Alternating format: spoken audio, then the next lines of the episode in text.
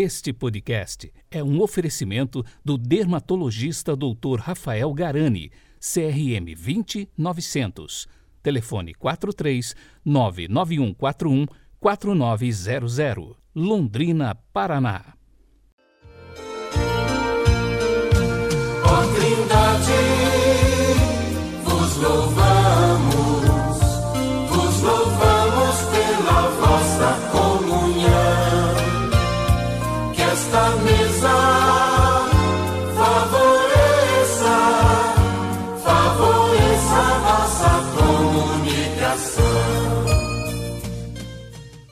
Faltam palavras para descrever a Santíssima Trindade. A inteligência humana não consegue abarcar a grandeza e a profundidade do mistério trinitário. Difícil é falar de Deus e até explicar o que se sabe dele, mas uma coisa é certa: a Santíssima Trindade está muito presente na nossa vida. Somos batizados em nome do Pai, do Filho e do Espírito Santo. Começamos assim as nossas orações. Traçamos o sinal da cruz especialmente quando o que pedimos depende absolutamente de Deus. Hoje é a solenidade da Santíssima Trindade. Domingo, 30 de maio de 2021. A cor litúrgica é o branco e o pensamento é do Papa Francisco. Abre aspas. Deus criou o um mundo bom, belo, mas depois do pecado, o mundo está marcado pelo mal e pela corrupção. Nós, homens e mulheres, somos pecadores, todos. Portanto, Deus poderia intervir para julgar o mundo, para destruir o mal e castigar os pecadores. Em vez disso, Ele ama o mundo, apesar dos seus pecados. Deus ama cada um de nós, mesmo quando cometemos erros e nos distanciamos dele. Fecha aspas.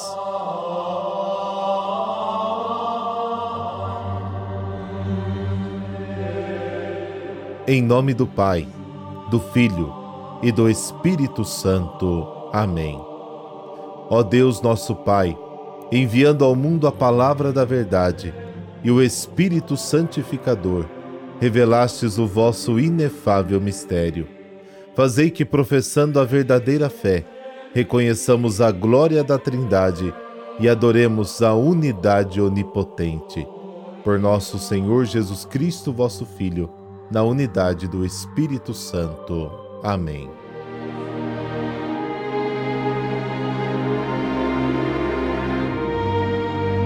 Mateus, capítulo 28, versículos de 16 a 20. Naquele tempo, os onze discípulos foram para Galiléia, ao monte que Jesus lhes tinha indicado. Quando viram Jesus, prostraram-se diante dele. Ainda assim, alguns duvidaram. Então Jesus aproximou-se e falou: Toda autoridade me foi dada no céu e sobre a terra.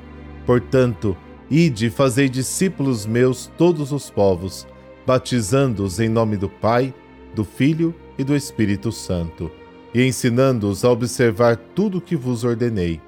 Eis que eu estarei convosco todos os dias, até o fim do mundo. Palavra da salvação. Glória a vós, Senhor.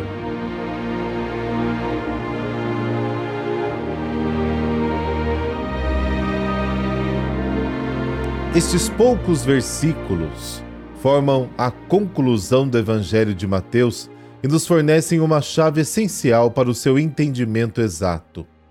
O Evangelho termina com essas palavras de Jesus: Eis que eu estou sempre convosco, até o fim dos tempos, que são de capital importância. Mateus relaciona o envio dos discípulos em missão ao evento da ressurreição visto que a viagem dos discípulos a Galiléia cumpre a ordem dada pelo anjo e por Jesus às mulheres quando vão ao túmulo de madrugada. O discurso da missão do capítulo 10 encontra seu cumprimento aqui. Os discípulos finalmente partem. O evangelista menciona discretamente o fato dos discípulos verem Jesus e sublinha o seu gesto. Prostraram-se em reconhecimento do seu senhorio. Essa atitude expressa fé, mas sua adoração permanece misturada com dúvidas. Jesus aproxima-se deles, como depois da transfiguração, lá no Mateus capítulo 17, e os convida a aprofundar ainda mais a sua relação com ele. O encontro com o ressuscitado não pode privar a fé da liberdade. Os onze representam uma pobre igreja de homens de fé vacilante. Ao confirmar sua investidura profética, Jesus os veste com toda a autoridade, aquela que foi dada a ele no céu e na terra. A comunidade daqueles que creem em Jesus não encontra em si a capacidade de crer. Isso chega até eles pelo próprio poder de Deus, transmitido a eles pelo ressuscitado. Devem receber o poder extraordinário de reunir novos discípulos por meio do batismo e do apostolado. O batismo, conferido em nome do Pai, do Filho e do Espírito Santo, manifesta a entrada do cristão no reino, na vida de Deus, com o qual o batizado pertence a Deus Pai, Filho e ao Espírito Santo, a Trindade. O ensino está unido ao batismo, não é uma lição a aprender, mas a boa nova do reino, que é o próprio Jesus no que diz e no que faz, da qual devemos nos deixar penetrar.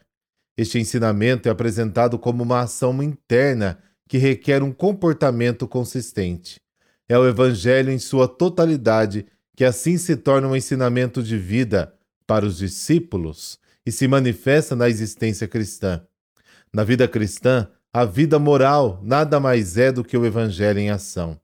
Este ensinamento, revestido de toda autoridade, diz respeito a todos os povos, porque todos são chamados à salvação. E toda a comunidade dos discípulos compartilha da responsabilidade desse chamado, em união com o Pai, que quer que nenhum destes pequeninos se perca. Mateus capítulo 18. Assim o discípulo se torna responsável por todos os povos, porque o evangelho de Jesus é uma mensagem para todo o mundo. Após sua ressurreição, Jesus não está mais sujeito ao tempo e espaço, mas o tempo e o espaço é que estão sujeitos a ele. Mateus sublinha esta universalidade com um quádruplo, todo, que expressa a totalidade da ação divina, todo o poder no céu e na terra, que se concretiza na totalidade da ação humana, ensinando-os a observar tudo o que vos ordenei. De acordo com a totalidade do tempo, estou convosco todos os dias, e do espaço ensino todas as nações. Lembre-se de que o número 4 simboliza o mundo criado, composto por quatro elementos fundamentais e delimitado pelos quatro pontos cardeais.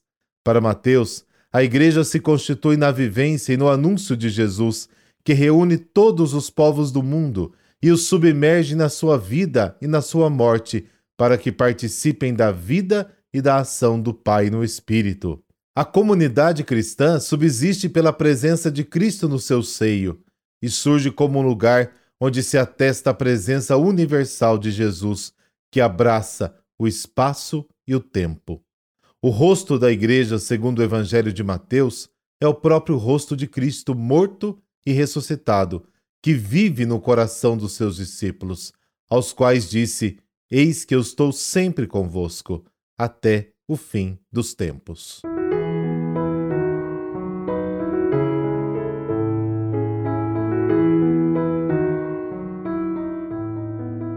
A santa que a igreja comemora hoje é considerada uma heroína nacional da França.